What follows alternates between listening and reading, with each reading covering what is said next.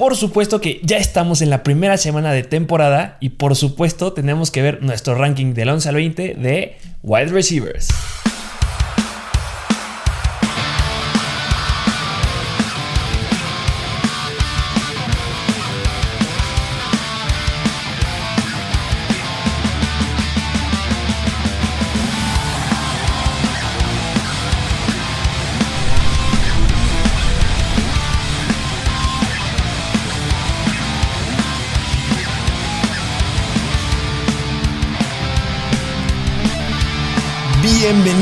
A un nuevo episodio de Mr. Fantasy Football.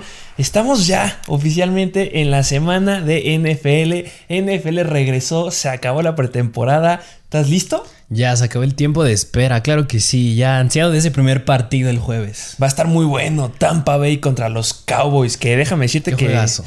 espero mucho de los Cowboys en esta, en esta temporada. ¿eh? No Traen buen equipo. No le voy a los Cowboys, pero creo que tienen muy buen equipo. Se pueden esperar cosas grandes ahí, jugadores interesantes. Ya los veremos ahorita en el ranking. Ojalá ya puedan ahora sí pasar al mínimo ganar ya un juego en playoffs y quiera llegar a la final de la conferencia nacional. Deben de. O sea, Sí. tienen un coreback que va a estar, que está en el top, hablando de fantasy, top Sí. 5 de corebacks. Sí. tiene a dos receptores irreales que ahorita van a ver dónde están rankeados.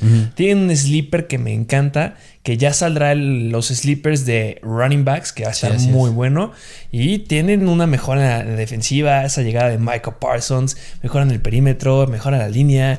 Está Isaac Alarcón ahí como que buscando darle su oportunidad. Un equipo muy diferente al año pasado. Así es. Y obviamente necesitamos saber noticias. Sí, las importantes. Este, como todos los episodios, como lo hemos hecho, vamos a ver unas noticias relevantes que acaban de pasar en la semana pasada, pero hay que tenerlas muy claras y después vámonos directo al ranking. Pero a ver, ¿qué noticias nos traes? Noticias. Y hablando del juego de Tampa Bay contra Cowboys, nada más y nada menos el liniero Zach Martin, que muchos lo consideran de los mejores linieros ofensivos de la liga, dio positivo a COVID y se va a perder ese partido. No va a jugar. ¿Cuál fue el problema de los Dallas Cowboys en la temporada pasada? La línea, la, La, línea, línea ofensiva. ofensiva. ¿Y qué empiezas la temporada con un problema? No sé si es mal augurio. Sí. Esperemos que no. Pero sí, Zach Martin no va a estar. Hay Así un es. reemplazo ahí con Brandon Knight. Se rumora que es el que va a estar reemplazando. Muchos ponían "Ay, que le digan Isaac Alarcón. Todavía no puede. Tiene que estar ahí un poquito, unas tres semanas ahí en la Sí. línea de y aparte, y aparte es una semana, o sea, no es como se pierde media temporada, toda una temporada como para que firmes a alguien del escuadrón de prácticas. Sí, pero fíjate qué tan importante es ese jugador porque va a impactar a Zeke Elliott. Va Sí. a impactar a Dak Prescott. Si de por sí. Sí. se venía una semana difícil para Dak Prescott, que ya lo estaremos viendo en nuestro análisis de starters que vamos a ver, espero que salga el jueves, ya que Sí. empieza la temporada. Ahí se va a analizar en específico ese juego. Le va a dar. Y justo ese potencial que queríamos ver de Ezequiel Elliott no lo vamos a poder tener en la primera semana. Sí, sí, sin duda. ¿Qué otra, qué otra noticia tenemos? Siguiente noticia y una muy relevante, que los Pats, los New England Patriots, cortan a Cam Newton. Le dijeron bye bye y, Cam- y Mac Jones se queda de titular. Que yo creo que esta noticia todos la deben de conocer. Sí, ya es famosísima. Le encantó a todo el mundo cuando se subió al momento ahí en la página de Mr. Fantasy Football en Instagram. Sí. Y sorpresa, justo ahí decían que Mac Jones, el que le estaba enseñando el playbook a Cam Newton. sí, Así sí, de fuerte fue. Me gusta, me gusta cómo se ve Cam, este, bueno, no Cam, cómo se ve Mac Jones Mac en Jones. esta temporada. Y es bueno, que el nombre es al revés, Cam, y escrito al revés es Mac. Interesante, ¿no? dar cuenta, sí, sí, sí. Y bueno, eh, Cam Newton se rumora que podría llegar ahí. Al principio se dijo los Dallas Cowboys, pero ese rumor ya lo tronaron los Cowboys y podría llegar ahí a un equipo interesante. O sea, yo no creo Sí. que tenga el talento de tomar un nivel o un, este, Puesto un de puesto titular. de titular, pero pues se puede interesante ver dónde pueda llegar. Bastante. Y otra noticia relacionada un poco con Isaac Alarcón y los Cowboys, que Isaac Alarcón y Alfredo Gutiérrez, los linieros mexicanos que están en NFL, Alfredo Gutiérrez en los 49ers, pues se quedaron en el escuadrón de prácticas, no hicieron el roster de los 53 iniciales. Que no es mala noticia. A ver, yo me hubiera esperado, hubiéramos querido todos que Isaac Alarcón se alcanzara el roster de los 53, pero sigue en el equipo de los Cowboys. Sí. Y Gutiérrez es su primera temporada. Sería uno de los linieros más altos, o si no, que es el más alto de toda la NFL, pero ya llegará su momento. Sí. Tienen que pulirse y recordemos el cambio de- en las reglas que hubo, que ahora ya les permite este, llegar al roster inicial después de unas tres semanas que estén ahí en el, en el escuadrón de prácticas, que así le llaman. Sí, esperemos verlos sí como titulares. Pero jugando no es lo único, no son los únicos internacionales. Ah, hay, hay un latino que levanta el nombre de Latinoamérica. Así ¿Quién es? Es Samis Reyes, Tyrant chileno, que él sí quedó en el roster de los 53 iniciales del Washington Football Team. El basquetbolista logra un lugar en el Washington Football Team. Qué bueno va a estar detrás ahí de Logan Thomas. Vamos a ver qué puede lograr. Me da mucho, mucho gusto por él. Sí, sí, sí. Y le deseamos lo mejor en esa temporada. ¿Qué otra noticia? Y otra noticia relacionada igual al partido de los Tampa Bay Buccaneers con los Cowboys es... que Giovanni Bernard tuvo una lesión. No fue una lesión importante, pero se empezó a perder este, entrenamientos en la, en la semana pasada y se empezó a rumorar que, ¿sabes qué? Puede que Giovanni Bernard no esté listo para el partido contra los Cowboys, que impacta fuertemente esa ofensiva, pero... Sí. Tranquilos, porque el domingo, que fue ayer, ya entrenó, entonces espera que sí vaya a estar al 100 y vaya a estar listo para ese partido. Y bueno, algunos preguntaban ahí, oye, ¿qué onda con Ronald Jones? ¿Qué onda con Leonard Fournette? Pues Giovanni Bernard va a estar ahí a la titularidad y pues no, no espero gran cosa de los otros dos. Así es, muy bien. Y otra noticia, igual relacionada con los Buccaneers y los Cowboys, es que Tom Brady recientemente en una entrevista dijo que se quiere quedar por algunos años más. Recordemos que ahorita está con Tampa Bay por un contrato de dos temporadas más. Y el que haya dicho que quiere quedarse por un poco más de tiempo, yo no sé ya cuándo se vaya a retirar. Pues yo justo esperaba que aplicara el Peyton Manning, ¿sabes qué? Quedo campeón y me retiro, Sí, pero al parecer no lo va a hacer. Yo creo que le espera todavía un Super Bowl más ahí, dudo que sean más, pero ese hombre mejora con el tiempo, entonces veremos qué sucede. Así es. Pues vámonos con, con el ranking directo. Ya es momento de ver estos wide receivers que faltaban. Yo sé que ya muchos ya tienen sus equipos en fantasy. Si ya tienes a tu equipo, pues está bien para que veas qué receptores tienes, qué potencial hay. Y si Sí. todavía no drafteas, que algunos están drafteando esta semana, pues qué mejor te queda como anillo al dedo este ranking. Sí, así es, que son del 11 al 20 y recordemos que es de formato PPR. Formatos PPR porque es lo que juega la mayoría de la gente en nuestras plataformas o lo que nos han comentado.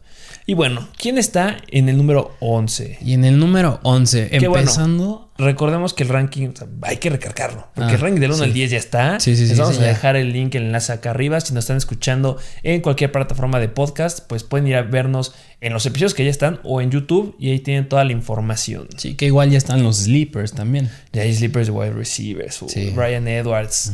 Si tú es. sabes, si ya nos viste, sabes por qué me encanta Brian Edwards. Y si no sabes por qué me encanta Brian Edwards, tienes que ir a escuchar ese episodio, sí o sí.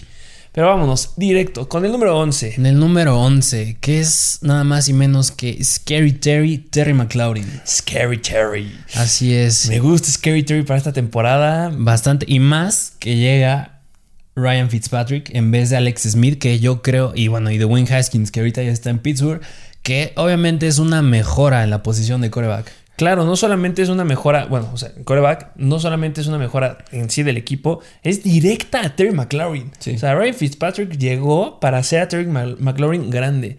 Jugó en el 2020 15 partidos, fue segundo lugar en yardas después de la recepción con 5.8, empató con otro wide receiver que hablaremos de él, Cooper Cup. Promedió 15.1 puntos por partido en 2020 y solamente tuvo 4 touchdowns. ¿Qué quiere decir esto? Se traduce en que no es dependiente al touchdown, Algo muy bueno. es muy bueno en los wide receivers. Y también sumémosle que tenía no un coreback deficiente, pero sí hubo varios corebacks que no eran lo que podían darle todo el potencial a Terry McLaurin. Y una ofensiva que la verdad fue bastante lenta, que pues obviamente le dio chances solamente a 4 touchdowns en 15 juegos. Un contra ahí que justo es donde yo espero que cambie, es que no fue explosivo, no tuvo jugadas explosivas, solamente tuvo tres recepciones de más de 40 yardas en 134 objetivos, que la verdad se queda muy corto. O sea, llamémosle es un jugador que produce, pro- produce regular, no es que tenga un touchdown de 80 yardas y luego de 90, o sea, es bastante constante con lo que hace. Exactamente, tiene buenas yardas después de la recepción, pero justo eso lo hacen estar en este lugar. Pero el potencial que ahorita llega, de que ya puede tener ese potencial de hacer jugadas de más de 80 yardas, Sí. no vamos tan, sea más de 40, Sí, porque Fitzpatrick, se va arriba. Fitzpatrick no le da miedo lanzar el balón. O sea, es un jugador que ya está entrando en sus últimos años y yo creo que no le da miedo nada. Ya tiene toda la experiencia del mundo estando en no sé cuántos ya equipos ha jugado. Y Casi con, todos. Sí, en casi todos. Y además, no creo que la llegada de Curtis Samuel le pueda afectar tanto a. A no le va a afectar en nada. Muchos creen, o sea, cuando llega un nuevo wide receiver, hay unos equipos en los que claro que te afecta el wide 1, ya hablaremos de algunos de ellos, pero aquí no. Porque Curtis Samuel llega a tomar los targets de Logan Thomas y de JD McKissick. Terry McLaurin sigue estando en el mejor lugar de ese equipo. En 2020 absorbió el 35.2% de yardas aéreas del equipo. Un 25% de los targets eran para Terry McLaurin. O sea, es un gran número. Entonces, habla del gran potencial que puede haber ahí. Es veloz y es un excelente wide receiver corriendo rutas. O sea, McLaurin eh, tiene un piso sólido en ese lugar. Solamente puede ver hacia arriba. Sí, y un punto que dijiste hablando de los touchdowns, que no es dependiente del touchdown, nada más el 10.7% de sus puntos totales de la temporada pasada provinieron de los touchdowns. Y yo creo que es una cifra que sí o sí va a subir. O sea, va a tener más touchdowns que el año pasado, sí o sí. O sea, va a acabar, o sea, es, es decir, va a acabar mejor que la temporada pasada, 100% asegurado. Y es a lo que yo digo con el piso sólido. Y Sí. pues solamente ve al cielo y a las estrellas, mi buen Terry McLaurin. Sí, claro. Un gran wide receiver. Vamos al siguiente. Al siguiente que aquí hay, aquí diferimos un poco, aquí no concordamos mucho. Mira, ahorita que me acuerdo, justo nos pasó en el ranking de tight ends cuando hablamos de Kyle Pitts, que yo defendía a Kyle Pitts y tú defendías a TJ Hawkinson. Ajá. Pasa algo similar. Que mira, no creo que sea el que no agarraría al que tú vas a defender ahorita o que yo preferiría agarrar. eh, bueno, en este caso sí, pero no es como que optaría por no elegir al que tú dices. Ah, no es que yo no, es que diga que el que tú tienes es malo y el mío es mejor. Ajá. Los dos son muy buenos. Hay algunas razones que a mí me hacen ponerlo antes y otras que te hacen a ti ponerlo antes. Pero vámonos, ¿con- ¿de quién estamos hablando? Y de la dupla de los Dallas Cowboys, Amari Cooper y CD CD Lamb. Así es. Yo voy con CD Lamb. Y Lo yo a siento. Amari Cooper. Pero a mí me gusta más CD Lamb. Me gusta la juventud. Sí, me gusta totalmente cómo se ve entendible. ahí el buen CD Lamb. A ver, ¿qué, qué nos puedes decir de Amari Cooper? A ver, ¿por qué, por qué lo pones antes que a CD Lamb? No entiendo. Mira, es que a Mary Cooper yo creo que tiene muchísimo más upside CD Lamb, pero yéndonos un poco al ADP, a Mary Cooper está siendo seleccionado en el cuarto round y Sí. CD Lamb está siendo seleccionado un round antes, en el tercero. Y yo prefiero, pongo arriba a Mary Cooper porque preferiría elegir a Mary más en el cuarto round y en el tercer round optar por un receptor otras opciones, otras mejores opciones, ya sea en la posición de running back o incluso un tight end, que escoger a CeeDee Lamb, porque a Mary Cooper cuando estuvo Dak Prescott le estaba yendo muy bien. La temporada pasada a lo mejor no acabó tan bien como se esperaba, pero entendemos que es porque no tenían línea ni a Dak Prescott. Pero cuando estuvo le iba muy bien. Sí, de acuerdo. Y, y deja tú que le fue muy bien cuando estaba Dak Prescott. Le fue bien cuando estuvo Andy Dalton. O sea, Exacto. consideremos eso. Obviamente no tuvo números irreales. 8.6 yardas por target. Quedó en el número 14 de todos los receptores que tuvieron más de 100 targets. 92 recepciones, dejándolo en el noveno lugar. Y bueno, eso con un Andy Dalton. Y tuvo un buen trabajo que justo es ahí donde empiezo a debatir con, lo, con por qué me gusta un poquito más CD Lamb. Que Mary Cooper tuvo un buen trabajo en la zona roja. Tuvo nueve objetivos dentro de la 10 y 7 dentro de la 5, quedando en octavo lugar. O sea, eso es muy bueno de Mary Cooper. Te habla que es un wide receiver que tiene el tamaño y que se la van a aventar cuando estén en zona roja. Y seguirá teniendo el papel indiscutible de wide receiver en jugadas largas. Eso, Sí, es- claro. eso me encanta de Mary Cooper. Claro que sí. Eh, por ejemplo, en la temporada pasada tuvo tres recepciones de más de 40 yardas y en 2019 tuvo, tuvo 6. O sea, te habla de que con Dak Prescott puede tener muchos mejores números que lo que tuvo con Andy Dalton. Y bueno, lo negativo de, ah, de Amari Cooper es que obviamente está CD Lamb, que tuvo 111 objetivos, y Michael Gallup. Ahí está el problema. Para mí es Michael Gallup la piedra en el zapato de Amari Cooper. Sí, sí, sí. No sé y, veas. y este, mira, antes de hablar el tema de Michael Gallup y que son tres receptores en ese core de wide receivers, cuando estaba Dak Prescott la temporada pasada, tuvo más específico a los números, 37 atrapadas, 401 yardas y un touchdown. Es decir, estaba siendo el wide receiver 8, pero si hubiera seguido con ese ritmo, hubiera acabado como el receptor número 2 con tan solo 4 touchdowns. Y es un poco a lo que dijiste, referencia, o sea que no depende del touchdown y es algo muy bueno. Yo creo que ahorita que llegue Dak y eso que mencionaste, que lo buscan mucho en la zona roja, sus números en cuanto a touchdowns se pueden, bueno, se van a ir para arriba. Y de acuerdo, y ahí te va mi comparación. Tú agarraste y dijiste, ¿sabes qué? Estas son las semanas que jugaron con Dak Prescott y esto es lo que logró. Pues te voy a decir lo que logró Sí, claro. CD Lamb con Dak Prescott. En esos cinco juegos tuvo 40 objetivos, 29 recepciones, 433 yardas y 2 touchdowns. si extrapolamos eso, lo mismo que hiciste con este Mary Cooper, si extrapolamos lo que hizo CD Lamb en esas 5 semanas y si hubiera llevado esos números a las 16, hubiera tenido 128 objetivos similar a DK Metcalf y Justin Jefferson. Hubiera tenido 93 recepciones, similar a lo que tuvo a Mary Cooper y Calvin Ridley. Hubiera tenido 1386 yardas. Hubiera quedado en cuarto lugar entre Justin Jefferson y Davante Adams. Y hubiera tenido 6 touchdowns, los mismos que estuvo de Andrew Hopkins. O sea, ve ese potencial impresionante que tiene CD Lamb. Y un punto muy impresionante que yo vi es que esas fueron sus primeras 5 semanas jugando en la NFL. No hubo pretemporada la temporada pasada, ¿eh? O sea, es totalmente impresionante el talento que tiene CD Lamb. Claro, y obviamente lo que dije de Amari Cooper, yo creo que no, o sea, sí tiene una buena velocidad, tiene una gran explosión, pero su explosión va más cuando ya tiene la bola. O sea, hago la recepción y te puedo dar más yardas. En las yardas, pues. Exactamente. La situación con Amari Cooper y con Michael Gallup es que son muy buenos en hacer un espacio con los corners y estar libres en jugadas grandes. Amari Cooper y Gallup se van a quedar con los pases profundos.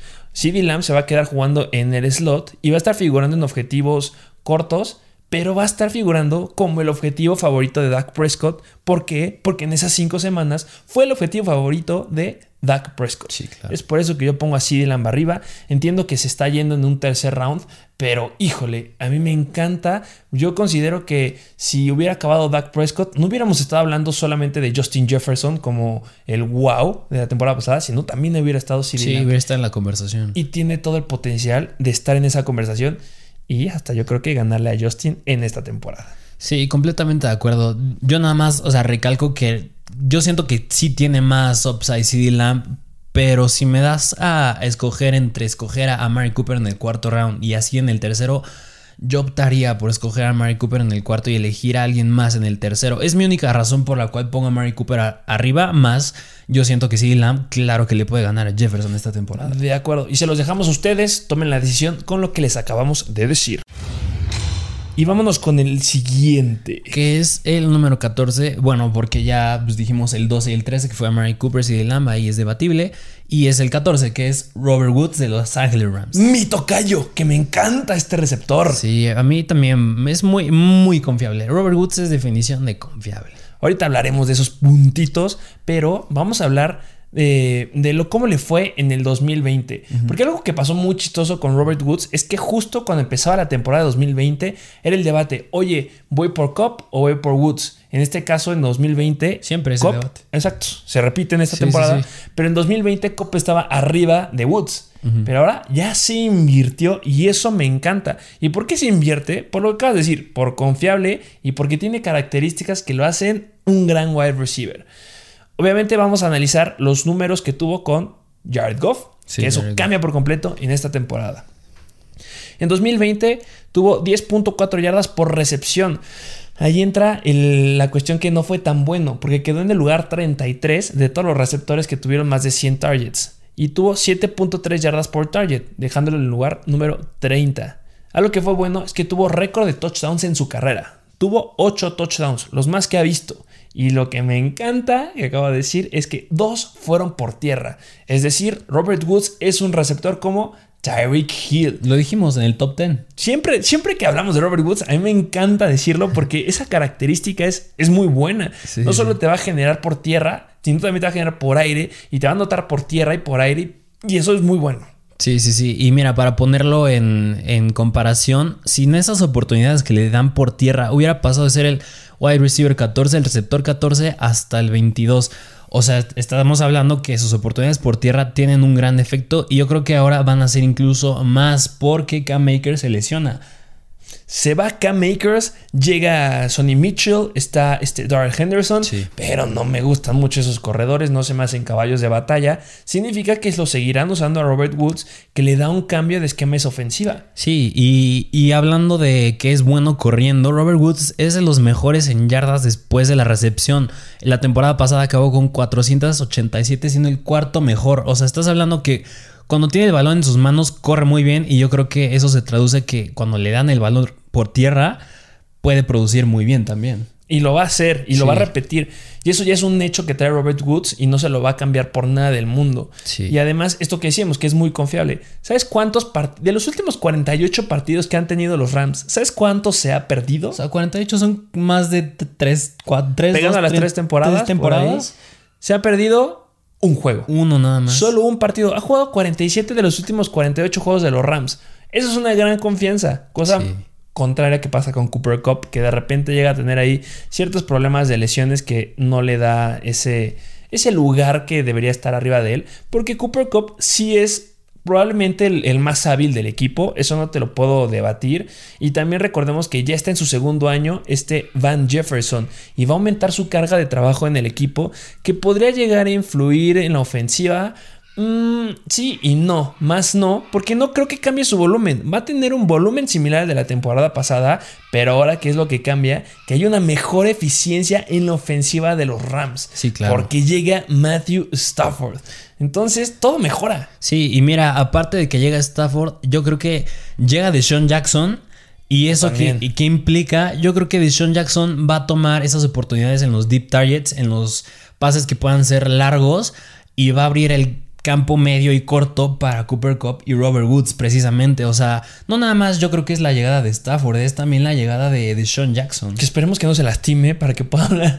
Haber toda esta Sí. amplitud de jugadas y ese playbook tan variado que se espera de los Rams. Yo creo que de los que van a tener un playbook más variado, justo son los Rams, porque tienes jugadores por todos lados. Tienes una mentalidad bien padre que me encanta de Sean McVay. Sí. Entonces, Me gusta esta ofensiva. Y Robert Woods, Y claro que se más- merece su lugar. Y aún más si sí se hubiera quedado sano Cam Akers. No, hubiera sido una Sí. locura. Que bueno, es algo bueno para Woods porque se inclina. Yo creo que se pueden inclinar más al pase. Sí se van a inclinar más al pase. Te baja un poquito el- el- la probabilidad de que te corran ese, ese miedo de las, de las defensivas de, ¿sabes qué? Vamos a hacer un poquito más de press. Ahora se van a tener que tirar, se van a tirar un poquito más a la cobertura, jugándole, no sé, una cobertura de unas 3, un 2 por ahí. Y pues obviamente intentar no jugar personal porque son muy rápidos. Bastantes. Robert Woods y Cooper Sí. Cup. Y último punto que me gustó el por qué Robert Woods es bastante constante. En las últimas tre- tres temporadas ha acabado dentro del top 15 en cada una de ellas. O sea, es muy, muy, pero muy constante. Un piso sólido de Robert Woods. Así es. Vámonos con el siguiente wide receiver. ¿Quién sigue? El número 15, que es la nueva adquisición de los Tennessee Titans, Julio Jones. Julio Jones, que déjenme decirles que casi se queda fuera de este ranking. Sí, sí, sí. Pero si es que no puedes dejarlo fuera. A pesar de la edad, sigue siendo muy relevante. Es que ahí está su problema. Justo lo que a mí me empezaba a descartarlo es que ya tiene 32 Sí, años. ya está viejo. Bueno, pasa? viejo, entre comillas. Entre comillas. Sí. ¿Qué pasa con Julio Jones? Decepcionó a muchos la temporada pasada. Se perdió. O sea, lo que fue. Me tocó estar en fantasies en las que había personas que tenían a Michael Thomas y a Julio Jones en el mismo equipo. Ah, tú me preguntarás cómo les fue. Sí, sí, sí. Solamente jugó nueve juegos en 2020 y este, eso fue raro porque antes no solía perderse juegos. Desde el 2014, o sea, de 2014 a 2019, solo se había perdido uno o dos juegos por temporada. O sea, era muy constante y eso justo sorprendió a muchos en la pasada. Tuvo solamente tres touchdowns, que es normal en él, no es tan constante, este, o más bien no suele ser tan dependiente de los touchdowns.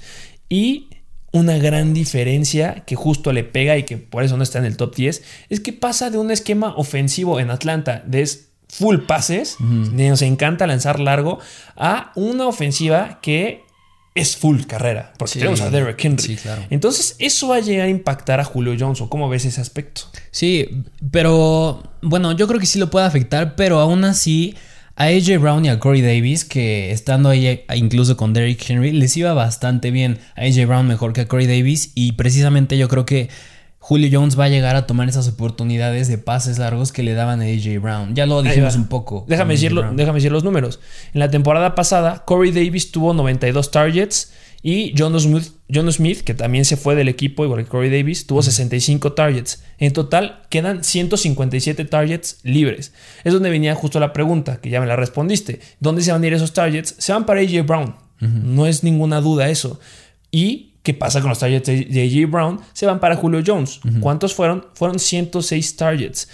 Esto no es nada similar, es por eso que está aquí Julio Jones. No se compara en nada a los targets que tenía en Atlanta. En Atlanta no bajaba de los 150 targets por temporada. O O sea, eso era irreal. Hubo una temporada en que tuvo más de 200 targets.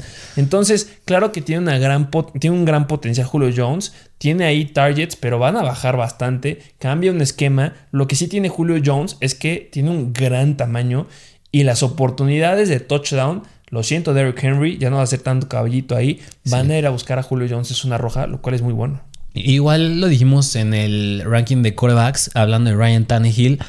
Ryan Tannehill en sus últimas tres temporadas, promediando por temporada, está, está promediando casi 40 pases de touchdown por temporada. O sea, es un quarterback que no, no se va para abajo en el, estadístico de touchdowns y varios, varias de esas cosas se va a beneficiar a Julio Jones, que precisamente Julio Jones es, tiene cierta fama por no anotar muchos touchdowns. Y ahora vamos a ver si era el equipo que lo limitaba o si es un aspecto de él que nomás no le gusta anotar.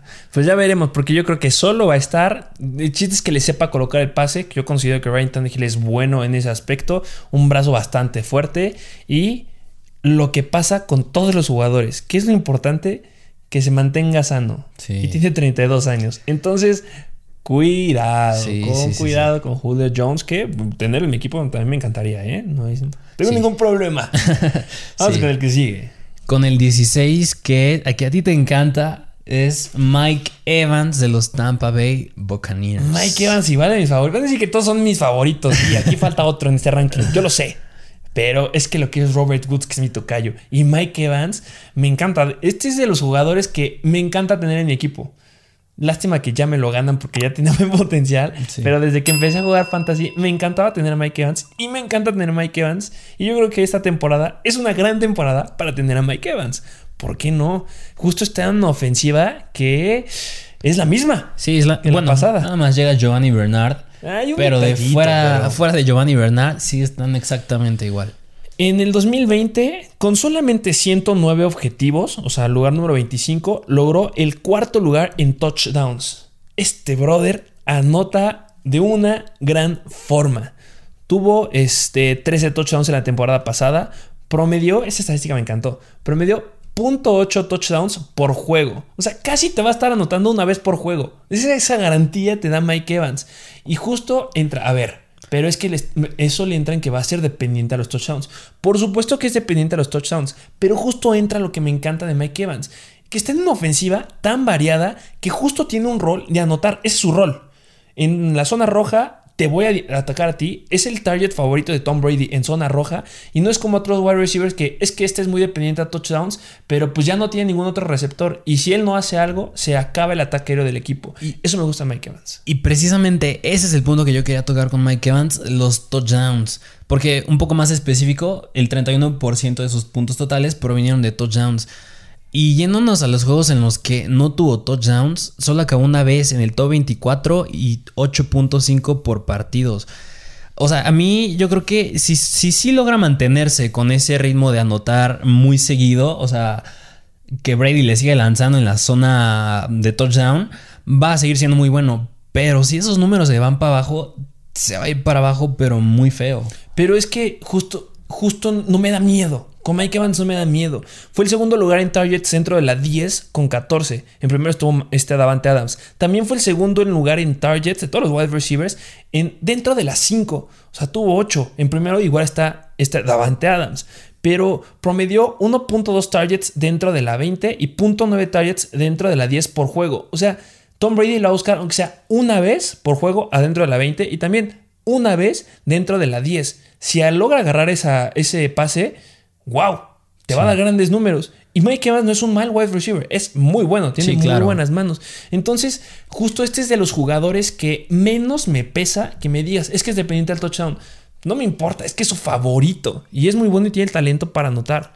Yo creo que ahí a lo mejor y podemos meter en la ecuación que a lo mejor y la llegada de incluso Giovanni Bernard o de Antonio Brown que llegó a partir de la mitad de la temporada pasada a ver si Brady no empieza a trasladar esos pases en zona roja al mismo Antonio Brown o a Giovanni Bernard, que habrá que verlo, hay que estar muy atentos a, a ese comportamiento, pero si no pasa y Mike Evans sigue teniendo esas oportunidades en touchdown, sin duda yo creo que va a seguir siendo el jugador que nos tiene acostumbrados.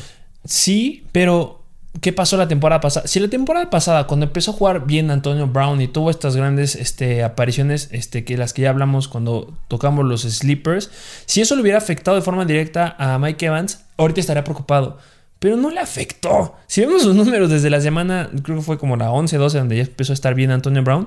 Mike Evans tuvo 15.9 puntos, 20 puntos, sí, se cayó a 8, pero luego tuvo 17 puntos y después tuvo una semana de 40.1 puntos. No le afectó. La famosísima contra Detroit. Ajá, o sea, no le afectó tanto a Antonio Brown. Claro que le va a afectar, pero pues no vimos de esa gran afección de temporada pasada. Y bueno, los Tampa Bay Buccaneers son una gran ofensiva y sigo confiando en Tom Brady y que va a seguir siendo su favorito Mike Evans. A lo mejor, y sí, en esta temporada nos estuvo promediando este, por partido 15.5 puntos. A lo mejor puede que baje un poquito, pero si sigo teniendo el potencial de tener semanas de 40 puntos, adelante, yo estoy bien con Mike Evans. Muy bien. Vámonos con el que sigue. Con el 17, que es precisamente su compañero, Chris Godwin. Que entramos a algo muy interesante porque muchos ponen a Chris Godwin arriba de Mike Evans. Sí. Es 100% válido. Nosotros los tenemos muy pegados. Yo puse a Mike Evans arriba, lo puse más arriba y por eso está ahí. Y tú pusiste a Chris Godwin, arriba. Entonces es muy, muy válido. O sea, no es que, o sea, si hay un wide receiver seguro, yo creo que Chris Godwin ahí se puede llevar el título en los Tampa Bay Buccaneers. Y es interesante porque ya como comparando los dos, como que el aspecto de los touchdowns y el que a lo mejor y tenga muchos touchdowns, a ti te, se te hace muy atractivo, pero a mí no tanto. O sea, como que yo soy más de que si es muy dependiente del touchdown, no me late tanto. Y a lo mejor Godwin, o sea, sí, claro que los touchdowns le suelen ayudar, pero me gusta que fue el segundo receptor más consistente, más constante de la temporada pasada. O sea, se yo preferiría en lo personal como uno más confiable a que pueda tener tanto upside como Mike Evans, que si no lo tiene se va mucho para abajo. Yo creo que esa es una de las razones por las cuales yo creo que pongo a Godwin arriba. Y entiendo 100% eso, pero yo creo que ya aquí, o sea, ya no estamos hablando de wide receivers que se van en la segunda o primera ronda. Ya son wide receivers que te vas a encontrar en la cuarta ronda, tercera, cuarta ronda, con suerte en la quinta. O sea, yo cuando llego a estas rondas, yo ya quiero explosividad. Si yo, porque mi estrategia siempre es, voy con seguridad. Primer y segundo round, me voy por algo seguro. Ahí no le voy a andar jugando a la, ay, es que pues te puede. No, quiero seguridad. Pero pues también quiero en mi equipo algo que me dé potencial. Y justo es donde entra Mike Evans. Entra en una posición en la que ahí está la explosividad. Y si a lo mejor no me llega a dar la semana de 40 puntos, que me dé 10, 12, estoy bien porque ya tengo mi respaldo. Depende mucho de tu estrategia. Sí, claro. Y hablemos un poquito de Chris Godwin. Lesiones. Punto importante de Chris Godwin. Se perdió cuatro partidos por lesiones en hamstring, que es en la parte posterior del muslo y en los dedos. Lo operaron igual así en el training camp, hace unas semanas o meses lo operaron. Promedió este, 10 yardas por target. Tuvo cuatro pases de más de 40 yardas, lo cual es muy bueno. Nos habla de la explosividad y que lo busca en, la zona lejana. Anotó siete veces en 12 juegos, o sea, no se compara con lo que tuvo Mike Evans, pero es muy bueno. Y su problema fue el volumen. Solamente tuvo 84 objetivos en 12 juegos. Si lo extrapolamos, podría estar peleándole a los targets que tuvo Mike Evans y todos ellos. Y pues justo ahí también entra este pues lo que acabamos de decir, mucha competencia. O sea, está Mike Evans, que es otro, se puede considerar el otro wide receiver uno de ese equipo. También está Rob Gronkowski, está Antonio Brown ya al full para toda la temporada. Regresa OJ Howard y regresa, bueno, no regresa, pero también está ahí, uno que también me gusta, el velocista, velocista Scotty Miller. Scotty Miller. Que le quería echar unas carritas a Tyreek Hill, pero pues no se las aventó.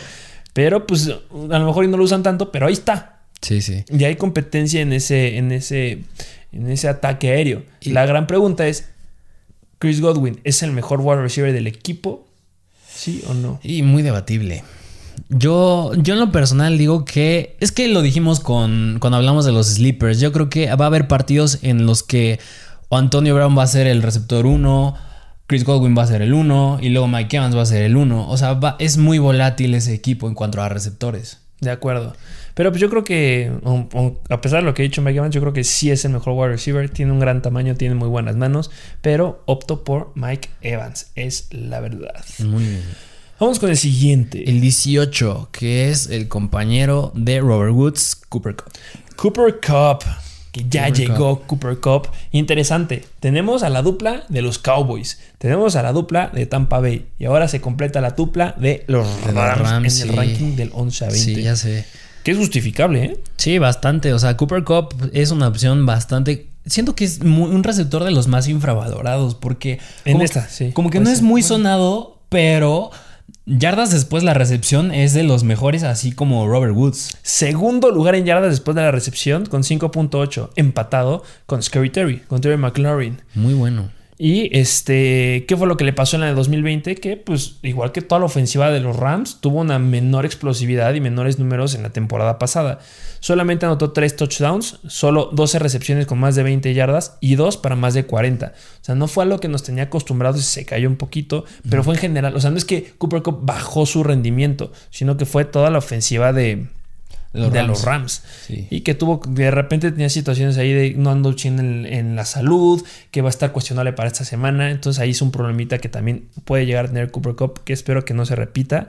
Pero algo que sí es verdad es que fue el objetivo más frecuente en zona roja en temporadas pasadas. Sus oportunidades cayeron en la pasada, pero podría volver a retomar esas, esas, esas oportunidades en zona roja y más con la, el- la pérdida de K-Makers. Sí, y el que se vaya también Gerald Everett, yo creo que abre más el campo para que sí los, lo busquen más aún en esas oportunidades de touchdown. Y eso se traduce en que Cooper Cup, en situaciones ideales, en, en una- en un ambiente en el que todo esté funcionando de forma correcta, Cooper Cup es muy, muy bueno. Sí. Y es justo lo que tú dices, que lo pueden estar infravalorando muchos. Sí, bastante. Entonces, claro que hay competencia con Robert Woods, hay competencia con Van Jefferson, pero Cobb seguirá teniendo un papel muy relevante en esa ofensiva. Y a lo mejor podría ser que él se considere el wide receiver 1 y Robert Woods el 2, pero Sí. en fantasy, pues van al revés. Así es. Sí, no, completamente de acuerdo. De acuerdo. Y vámonos con el número 9. En el número 9, ¿quién está en el número 9 del ranking? Bueno, en el número 9, el número 19. Sí, ah, bueno, sí. Número 19, perdón. Que es el compañero de DK Metcalf, Tyler Lockett. Tyler Lockett, que yo lo tengo mucho más arriba. Y yo lo tenía uno abajito en el 10. Híjole, yo lo veo y hasta lo aventaría hasta más. Yo lo tuve en el lugar 17, pero sin miedo lo hubiera aventado como un lugar 15, 16. Podría estar ahí peleando. Porque tiene características que justo hacen a, a que mi tocayo me encante.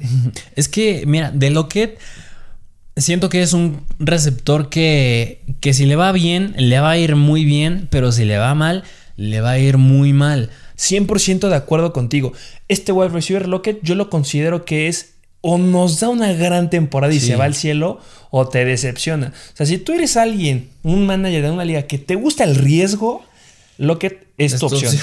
es tu opción. No hay más. Sí, pero en lo personal no, porque dijo, no me gustaría estar viendo un partido y que le va bien y luego otro le va mal y luego otro le va mal y luego otro le va bien.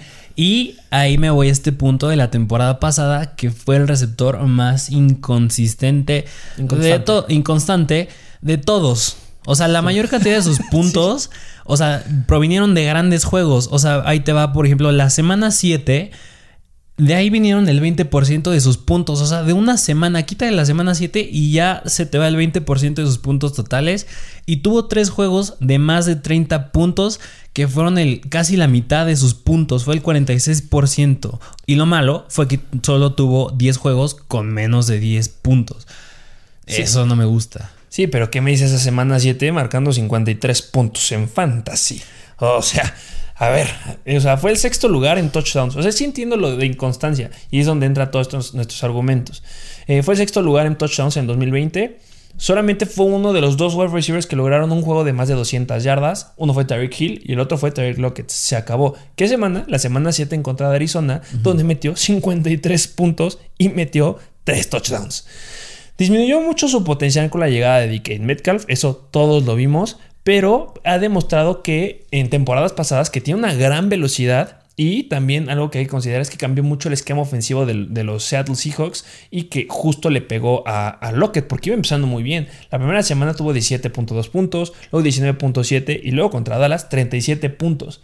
En estas semanas donde siempre que hablamos de los Seattle Seahawks se debe de mencionar que Russell Wilson jugó como un MVP. Incluso, incluso, bueno, yéndonos un poco más específicos a que cambia el sistema ofensivo, llega, ya lo dijimos N veces, llega Shane Waldron de Los Ángeles Rams. Y precisamente yo esperaría que con ese cambio Russell Wilson no sea el comportamiento de las últimas dos temporadas en, la- en las que la primera mitad le va muy bien y luego ya le va muy mal. Esperaría que ya esta temporada, toda la temporada, ya le dejen ahora sí que cocinar, como dicen. Sí, y justo, o sea, justo entra una característica diferente. No solamente es que llega un diferente coordinador ofensivo, sino que llega el que estaba en los Rams. Así es. ¿Y cómo es el esquema ofensivo de los Rams? Pues tenemos un Robert Woods que lo usamos como un Tyreek Hill. ¿Y quién cree que va a ser de los Seattle Seahawks? Seahawks. Va a ser Sí. Tyler Lockett, porque es excepcionalmente rápido. Entonces, en esta temporada, yo me espero un papel de Tyler Lockett como el de Tyreek Hill sin ningún problema. Y justo eso hace que a mí me encante y que le dé un gran potencial. Esta temporada, yo no solo espero verlo en el ataque aéreo con gran velocidad, espero verlo en acarreos. Lo espero verlo con ese backfield que nada más no me gusta, que a todo mundo le encanta lesionarse que esté teniendo oportunidades también en zona roja corriendo. Entonces, si se llega a quedar con unos 2, 3 touchdowns por tierra, yo no me sorprendería. Y es justo lo que le da ese riesgo y eso que está muy padre con Tyler Lockett. Sí, y considerando más en términos generales a los Seahawks, yo creo que es una temporada en la que absolutamente todos los jugadores, desde Russell Wilson, DK Metcalf, incluso Tyler Lockett, observar el comportamiento que van a tener esta temporada porque cambian muchas cosas. Justo es ver, no solo con que veas el primer partido, ya hablaremos de esto cuando sea el, el jueves en los starts of, of the week, que tienes que ver el primer partido de muchos equipos y uno de ellos es este. Sí. Ver cómo se comportan los Seattle Seahawks en la temporada, porque si vemos el uso que les estoy diciendo como Robert Woods y Tyreek Hill de Tyler Lockett, va para arriba. Sí. Su piso sube bastante y tiene mucho potencial. Aunque yo, a pesar de todos esos factores, yo creo que va a haber semanas en las que le va a ir muy bien a Tyler Lockett. En lo personal, la estrategia que, bueno, si deciden optar por esta, no sé, podría ser. Si le va bien unas cuantas semanas, yo buscaría un trade. Buscaría buscar otras opciones. Hacer un trade de yo si lo tengo, mandarlo a otro equipo. Por la precisamente la inconsistencia que tuve la temporada pasada y no me gustaría volverla a vivir. Yo depende. O sea, si veo que es este, explosivo, tiene semanas explosivas, con siendo el mismo Tyler Lockett de las, de las temporadas pasadas, estoy de acuerdo. Pero si yo veo que tiene temporadas explosivas, con un nuevo uso y con este esquema en las jet sweeps, yo me lo quedo.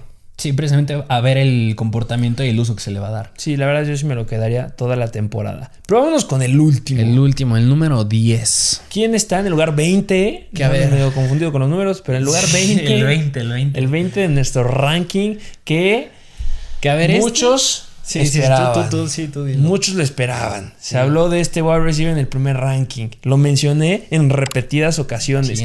Y hubo comentarios que estuvieron diciendo, oye, ¿y qué pasó con los datos que nos habías prometido de nada más y nada menos que DJ Moore. DJ Moore? Sí, ese es de los Carolina Panthers. Que si con gusto ponía a Tyler Lockett más arriba, con mayor gusto hubiera puesto a DJ, Moore. Meterla dentro del 15 no tengo ningún problema. Yo sí doy la, la cara porque DJ Moore puede estar dentro del top 15 ahorita. Y yo incluso podría comparar un poco este comentario que te dije con Mixon, que si hay una temporada en la que tienes que agarrar a DJ Moore, yo creo que podría ser esta. Podría ser esta o podría ser de aquí en adelante. Así es. Vámonos con los datos de DJ Moore. En el 2020 fue el segundo lugar en yardas por target, tuvo 10.1, empatado con DK Metcalf y AJ Brown. Fue el primer lugar en yardas por recepción con 18.1, tuvo 1193 yardas en solo 66 recepciones. Para ponerlo en comparación, Davante Adams tuvo 1374 yardas, pero necesitó 115 recepciones. Además, fue primer lugar en promedio de yardas después de la recepción, con 6.1 puntos, empatado con AJ Brown, y fue primer lugar en recepciones de más de 40 yardas, empatado con DeAndre Hopkins. Y DeAndre Hopkins tiene a un Kyler Murray. ¿Quién tenía DJ Moore? Tenía a un puente de agua ahí que le ayudaba, que no se me hace tan bueno. Un osito puente de Un agua. osito puente de agua que se me hace mucho peor, no sea malo, pero es mejor Sam Darnold. Que con Sam Darnold de repente hay mucha incógnita porque dicen, es que es un coreback que sí sabe correr, lanza cuando corre, pero tiene una pésima visión, una pésima toma de decisiones. Pues sí, compadre, pues estás con los Jets que te están presionando como si tuvieras un huracán encima todo el tiempo. Sí, sí, sí. Que cambia con la llegada de Darnold. Incluso que se va Curtis Samuel. Ahorita voy a eso. Eh, Sam Darnold tiene un gran brazo, tiene una gran movilidad y lo que les dije, puede lanzar dentro de este en la carrera. Tiene unos, unos highlights ahí que cuando va corriendo, que va casi casi de espaldas y hace una curva el balón. No, Sí, sí, sí. una joya. Es este Sam Darnold está dentro de los tres corebacks que tuvieron la mayor, el mayor porcentaje de sacks en la temporada pasada y eso va a cambiar por completo. La ofensiva de Matt Rule y el coordinador ofensivo Joe Brady eh, deberían aprovechar las fortalezas de Darnold con bootlegs y con play actions. Es decir, aprovechar ese movimiento que tiene y a quién va a buscar justo a DJ Moore. Ojo, porque también es una mejora para Robbie Anderson. A mí me gusta un poquito más DJ Moore, pero ojo, porque en la primera semana puede ser que Robbie Anderson tenga una gran relevancia, pero ya hablaremos de eso. Sí, sí, sí. Hay competencia. Está no solamente Robbie Anderson, también está Christian McCaffrey. Y otro por ahí, un novato, llega Terrence Marshall, que Ah, es- últimamente en la pretemporada ha estado sonando mucho y también es un jugador a echarle el ojo. Incluso no lo pusimos en los sleepers, pero podría llegar a ser una opción muy relevante en waivers. De acuerdo, yo creo que en esa primera semana que se enfrenta contra los Jets, todo el backfield, bueno, no el backfield porque ya sabemos que está Christian McCaffrey, pero si no, el ataque aéreo va a tener mucha relevancia, pero yo confío más en que de esos tres, DJ. DJ, Moore es el que va a estar más arriba. Recordemos de que no hay que sobreexagerar con la ah, pretemporada. Claro que Terrence Marshall entra a, a la jugada, entra hay que estarlo viendo, pero DJ Moore va para arriba. Simplemente, DJ Moore fue de las peores o de las mayores amenazas profundas en toda la liga. O sea, sabías que cuando te enfrentabas contra los Carolina Panthers, tienes que estar jugando covers largos, tienes que estar jugando con safety que tienen que estar listos para echar el backpedal, para cansar a DJ Moore, y eso me encanta. Y esos números que les acabo de decir, esas estadísticas son muy buenas, que llegan a sorprender, que no muchos te esperas. Lo hizo con un quarterback mediocre y una ofensiva mediocre. Perdón a los que le vayan a los Panthers, pero fue la verdad. Fue una ofensiva mediocre. Sí. Y ahorita cambia por completo el esquema y el panorama ahí. Y DJ Moore se me hace una joya, un diamante de los más infravalorados de los rankings que hemos dicho. No lo puse en los sleepers porque yo quería mencionarlo en este ranking, pero sin miedo lo pongo dentro del top 15. Sí, y otro aspecto que me gusta mucho de DJ Moore es que fue el cuarto menor dependiente del touchdown. Solo el 11% de sus puntos vinieron del touchdown.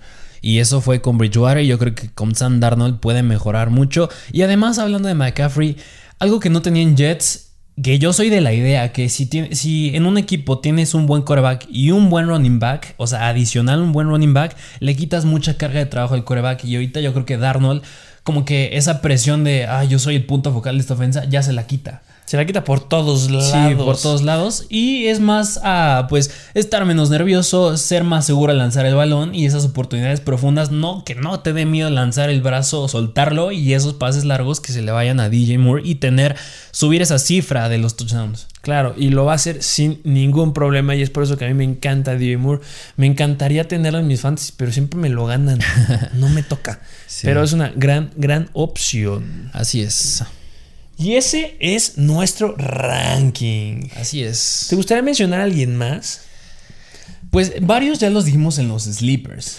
Sí, de acuerdo contigo. Yo creo que tienen que ir a ver el video de los sleepers. Pero a mí sí me. eh, hacer como que unas, unas menciones honoríficas. En primer lugar, Deontay Johnson. Deontay Johnson. Deontay Johnson fue el sexto lugar en targets con 144 en el 2020, quinto lugar en targets por juego con 9.6 targets, eso es un gran número, Sí. Así que te busquen casi 10 veces por partido, solamente se perdió un juego, pero tuvo muchos problemas en juegos que, ¿sabes qué? Tengo algún problema, me duele tal, ya no lo acabes el juego y justo fue lo que le pegó a Deontay Johnson y bueno, ¿por qué se va hacia abajo? Porque fue el que tiraba más pases. Estuvo casi en el no, fue primero o segundo mantequilla. lugar dedos de mantequilla con 15 pases tirados y lo logró en 144 objetivos. O sea, lo que impresiona de los Steelers es que a pesar que les tiraba, los seguían aventando, les seguían aventando. el Y es que el eso me miedo, encantaba. Y el miedo es que precisamente está Juju, está Eric Ebron y está Chase Claypool. Y es como, ay, no, como que no quiero nadie de ahí porque hay muchos, pero no. Pero el claro favorito es Deontay Johnson y yo no creo que cambie. Y recordemos que la temporada pasada, yo, si me preguntas cómo fue la defensiva, la ofensiva de los Steelers fue extraña. No sabían ni qué hacer, parecía que andaban tochando y de repente hacemos esto y de repente por acá, Sí, por acullá. Y teníamos a un Ben Roethlisberger que no estaba al 100. Recordamos que en su miembro superior, en el brazo, en el codo, tenía problemas y se rumora que ahorita ya está al 100. No lanzaba con confianza, lanzaba temblero- tembloroso. Y ahorita ya tenemos a un eh, Ben Roethlisberger que está al 100. Tenemos a un Deontay Johnson que está tomando el papel de Antonio Brown. Claro que sí, porque tienen el mismo físico. Sí. Y es estúpidamente rápido. O sea, en el top de rápidos de, de wide receivers de la liga, ahí está Deontay Johnson. Yo no creo que cambie. Por supuesto que lo ya dice, hay mucha competencia con Chase Claypool, con Juju. Va a cambiar mucho el esquema de Juju. También está Washington. James que- Washington. James Washington que empezó a amenazar ahí con los targets. Pero me da mucha confianza y me gusta Deontay Johnson en mi equipo. Y a lo mejor y que lo impide a lo mejor y estar un poco más arriba es la llegada igual de Najee Harris que puede tener cierto puede tener ciertas oportunidades por aire también. Sí, claro, podría llegar a amenazar, pero yo lo sigo viendo como el claro favorito de la ofensiva. Espero que ya le hayan enseñado a atrapar balones y si ya le enseñaron es un gran potencial y yo lo ando viendo como un Tyreek Hill por ahí, por la velocidad, por el físico, porque puede alcanzar cosas largas. Obviamente no tienes un Patrick Mahomes, tienes una hamburguesita ahí que te está lanzando que ya está casi a punto de caducar. Sí, porque ya, dicen que podría ser su última temporada y con más razón yo creo que pues, va a dejarlo todo en el campo. Exacto, y por eso me gusta Deontay Johnson y una última mención especial para Adam Thielen, Adam Thielen. que me gusta ese wide receiver. ¿Por qué me gusta? Porque le encanta buscar a Kirk Cousins, le encanta a Kirk Cousins buscar a Adam Thielen en zona roja. Es su target favorito. Tiene casi más, o el 30% de los targets de todo el equipo en zona roja. Y es el mejor, el primer lugar de toda la NFL. Y aún más que se lesiona Iris Smith. Ya no está Iris Smith. Esperemos que regrese después, pero ya no sabemos si se va a perder, bla, bla, bla. Pero Adam Thielen es un gran wide receiver que me acuerdo que esa primera temporada que tuvo explosiva fue andaba en boca de todos, todos lo querían. pero sigue siendo un gran wide receiver a pesar de que esté Justin Jefferson. Por eso, porque les encanta buscarlo en zona roja y siempre que busca las estadísticas de wide receivers en zona roja, siempre está en el top 3 Adam Thielen, por todos lados. Así es. Y ese es el ranking que les traemos de wide receivers completo hasta el 20. Este, no se les olvide suscribirse, no se les olvide darle like Trabajamos en esto, estamos echándole muchas ganas para que sean los mejores en fantasy. No se les olvide seguirnos en nuestras páginas de Instagram, Mr. Fantasy Football. Y pronto estaremos subiendo contenido conforme se vayan dando lesiones en nuestro otro perfil de Instagram, Mr. Fantasy Doctor. Y una última recapitulación ah, de, los, de los 11 a 20. En el 11, Terry McLaurin. En el 12 y 13, Amari Cooper CD Lamb.